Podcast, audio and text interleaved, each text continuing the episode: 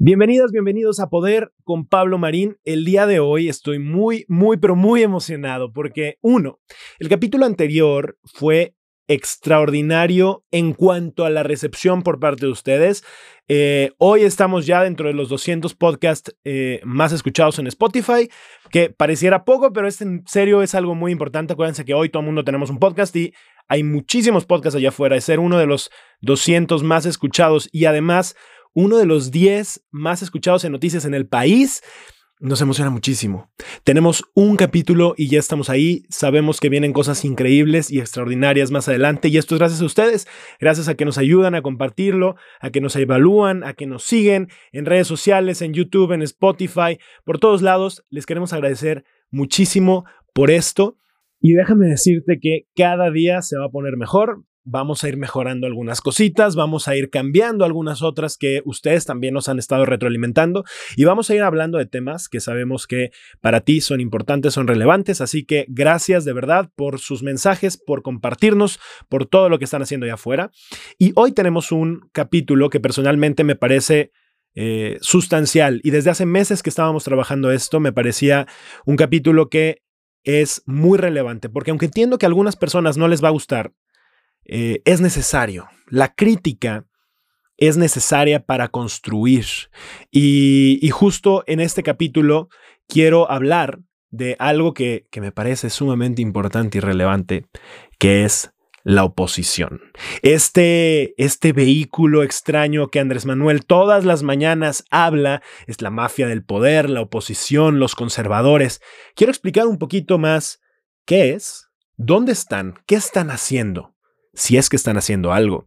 Y, quiero levantar justamente cuestionamientos que me gustaría, me encantaría que se los mandes a tu diputada, a tu diputado, a tu senador, senadora, a tus alcaldes que son de estos partidos de oposición, a tu gobernador, gobernadora, y les preguntemos realmente qué están haciendo como oposición, porque estamos en un país cuya democracia está tambaleando. Y las democracias tambalean cuando no hay quien cuestione. Y los medios de comunicación, las personas que estamos haciendo nuestro esfuerzo por informar, por explicar lo que está pasando, no podemos ser los únicos. Me asusta mucho que los partidos políticos hoy en día estén con las manos dobladas, o peor aún, que les hayan llegado al precio. Y ojo, el precio no necesariamente es dinero. Puede ser que los tengan amenazados, puede ser que estén asustados, pero pensar que en un país como el nuestro tengamos a un solo partido que tiene prácticamente secuestradas las cámaras, que ahora en la reforma energética que el próximo domingo resulta que se va a, a votar, fíjate, o sea, se iba a votar justamente el martes y hicieron una cantidad de movidas con las que terminaron aplazándola. En un domingo de vacaciones, en un horario en el que los diputados normalmente no trabajan, ¿sabes? O sea, está viendo muchas cosas, pero ¿por qué pueden hacer esto el partido que está en el poder? Porque justamente hay una oposición débil. Hay una oposición que no está levantando la voz, que no está siendo creativa, que no está haciendo los cuestionamientos que se necesitan. Y de eso vamos a hablar el día de hoy. Pero primero lo primero, varias y varios de ustedes me han preguntado si entonces la alternativa ante una falta de oposición es incentivar a que haya más candidatas y candidatos independientes. Y la respuesta es no. Los candidatos independientes ya tuvieron su época y desafortunadamente la ola en donde te acordarás de un Kumamoto, de algunos que otros diputados y diputadas, incluso el Bronco en su momento, tuvieron una ola muy interesante hoy ya no son una opción. Y te voy a explicar por qué. Los diputados independientes, los candidatos independientes en general, los alcaldes, gobernadores independientes, era muy difícil que pudieran cabildear con los congresos, tanto el federal como el local, y eso impedía que pudieran hacer gobierno. Si bien eran una alternativa para subir el nivel de conversación dentro de las mesas políticas, no eran una opción sostenible. La opción real para una democracia como la nuestra es incentivar a mejorar los partidos que hoy están en el poder o que eventualmente podrían surgir para que realmente las discusiones de las diferentes cámaras, de los diferentes estados, de los diferentes municipios, de los diferentes poderes y del país puedan subir y que tengamos cuestionamientos reales y que realmente haya alternativas ante el poder supremo que hoy se tiene. Pero me gustaría hacerte una pregunta muy honesta. ¿Hoy ves alternativas diferentes a la de la 4T? ¿Crees que los partidos que no están en el poder, es decir, esta llamada oposición, es una alternativa viable, es una alternativa real y nos ofrece cosas interesantes a los ciudadanos? Personalmente no lo creo. Y esa parte me asusta y me preocupa muchísimo, porque no veo, cuando, cuando de repente me subo a un taxi o veo o platico con personas comunes y corrientes iguales que tú y que yo, y les pregunto qué piensan del gobierno. Y me responden, no, no estoy contento, no me está gustando, pero van a perder. Mi pregunta automática es, ¿ah, sí? ¿Y quién va a ganar? ¿Quién de la oposición puede quitar del poder a Morena?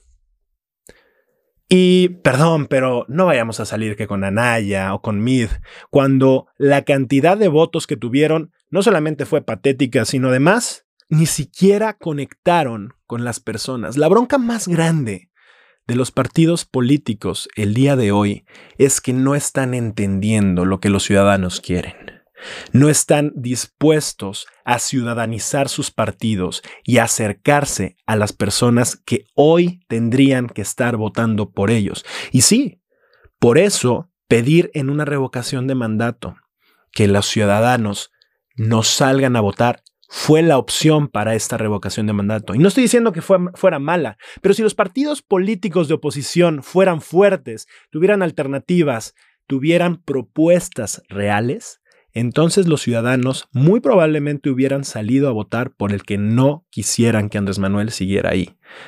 Pero eso no está pasando. Las democracias en el mundo se construyen con contrapesos. Existen contrapesos de los poderes económicos y para los empresarios surgieron los sindicatos, por ejemplo. Existen los diferentes poderes, el poder ejecutivo, el legislativo, el judicial. En el caso de los medios de comunicación, el contrapeso somos los ciudadanos.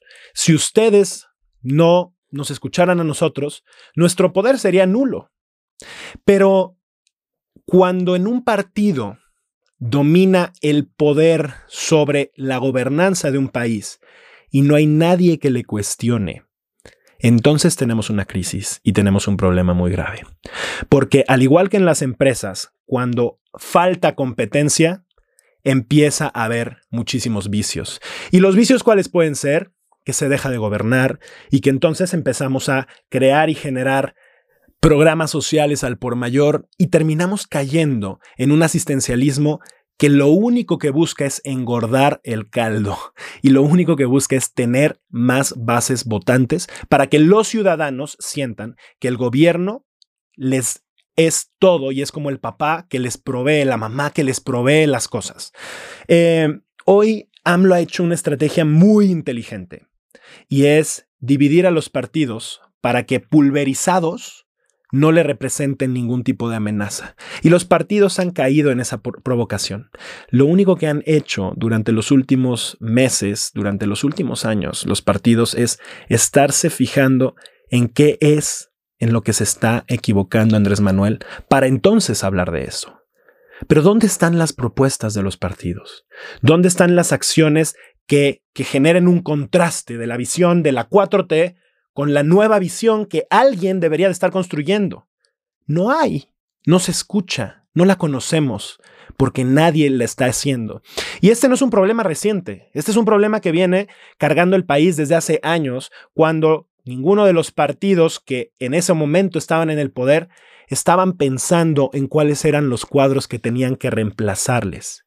Y hoy vemos a una cantidad de jóvenes con muchas ganas de hacer cosas, pero con muy, poco apoyo por parte de los mismos partidos. Porque estos partidos lo que hoy están buscando es mantener su poder y sus ideales con ideales que se construían en 1930.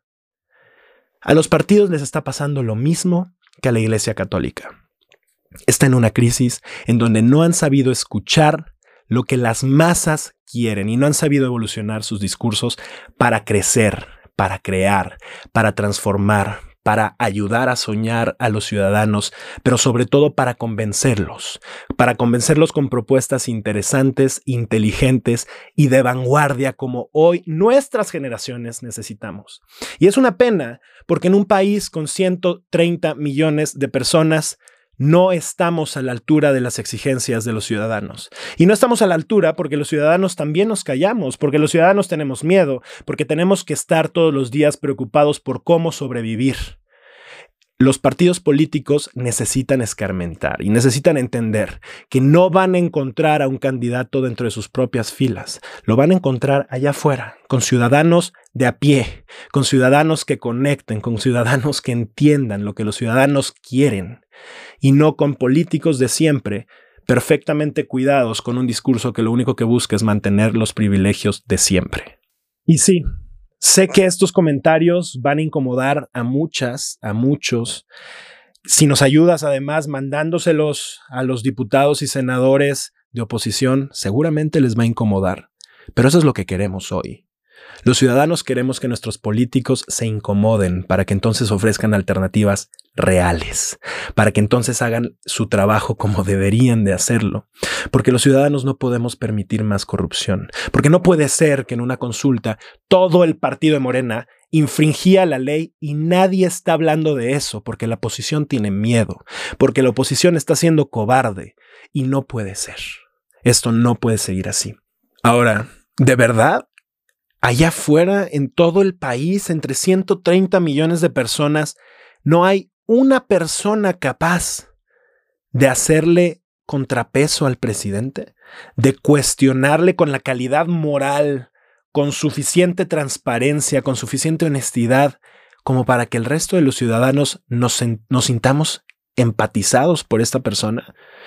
Yo creo que a los partidos lo que les hace falta es tener más hambre y sentir que en serio están al borde de la extinción. Porque entre más crece Andrés Manuel y más crece Morena, y que no me vengan con el cuento que después de la revocación de mandato, Andrés Manuel demostró que es más pequeño, perdón. Pero con la revocación de mandato, Andrés Manuel demostró que con los votos que tuvo, ganaría cualquier otra elección. Y eso es lo que pinta para el 2024, con quien sea que ponga. ¿Cuál es la alternativa de candidato por cualquier otro partido de oposición. ¿Cuáles son las propuestas que los partidos están ofreciendo para contrarrestar lo que está sucediendo en el país? Entiendo, sí, van a votar en contra de una reforma energética eléctrica, bien, qué bueno, urgente, necesario. Pero ese es el día a día. ¿Dónde está la visión a mediano y largo plazo? ¿Quién la está construyendo? ¿Quién la está viendo? ¿Quién es capaz de hacerlo? Me preocupa que en nuestro país no estemos viendo estos liderazgos y no los estamos viendo no solamente en las generaciones que hoy tienen el poder. Me preocupa que no los veamos en nuestras generaciones, porque señores, nosotros hoy somos el presente y somos también parte de ese futuro. Y si algo queremos hacer y pretendemos hacer en poder con Pablo Marín es generar, incentivar a que nuevos liderazgos emerjan y encontrar dentro de nuestra sociedad maravillosa, rica, pero tan necesitada de construcción real de soluciones, encontrar a las personas que están haciendo cosas interesantes, que están haciendo cosas brillantes y que quizá de uno a uno podamos ir creciendo más en esta cantidad de activistas y de transformadores que sí están allá afuera y que necesitan mucha más visibilidad. Em, sí, este es un capítulo que personalmente me parece muy duro, pero también muy urgente. Muy urgente porque nos quedan tres años para la próxima elección. Tres años en donde creo que aún se está a tiempo para construir alternativas. Dejémonos de un lado la palabra oposición. Busquemos construir alternativas reales que realmente sean capaces de sostener los intereses que los mexicanos comunes y corrientes necesitamos, buscamos y estamos urgidos desde hace años. No, no queremos a más demagogos, no queremos a más populistas, no queremos a más personas que en el corto plazo lo único que busquen es mantener su poder y su bastión. Lo que necesitamos es una estrategia de país, una estrategia de país a mediano y largo plazo que nos permita construir el México que todos soñamos, que baje los niveles de violencia, que incentive las oportunidades, que nos permita no cancelar a las empresas grandes, sino incentivar para que las empresas pequeñas puedan ser medianas y eventualmente grandes, para que las personas que hoy son pobres, eventualmente puedan ser clase baja, clase media, clase alta, y que la posibilidad de crear y de soñar sea una posibilidad real, no solamente para un grupo privilegiado, para un grupo que esté en el poder, sino para todas y todos. Gracias, este capítulo eh, me emocionaba, nos emocionaba mucho grabarlo. Entiendo que va a haber personas a quienes les incomode, a quienes no les guste, pero basta de estar cómodos, basta de seguir en este momento de nadar de muertito. Nuestro país no necesita eso. Lo que necesitamos es entender que lo que urge en nuestro país es una revolución de conciencias, es una revolución de pensamiento y es probablemente también encontrar, buscar y poner en práctica nuevos liderazgos, porque los que estamos teniendo en este momento definitivamente ya caducaron. Gracias. Por cierto, el capítulo anterior, y es con esto iniciaba, fue tan poderoso que incluso nos terminaron cancelando eh, la página en, en, Facebook, cosa que eventualmente recuperaremos, lo prometemos y vamos a seguir como siempre. Pero el que este tipo de cosas pasen eh, realmente es un indicador de que algo estamos haciendo bien. Si estamos acudiendo a las personas, si les estamos molestando lo suficiente es porque algo estamos diciendo que estamos haciéndolo bien. Y de verdad les estamos muy, pero muy agradecidos por compartirnos, por seguirnos, por hacer equipo con nosotros, por creer, por escuchar, por pasárselos a las tías que mandan los memes de Piolín en todas las, cadenas de, de, WhatsApp. Esas son las mejores, las que más nos ayudan a llegar a más personas. Así que gracias. Este es el segundo capítulo de Poder con Pablo Marín. Nos vemos hasta la próxima.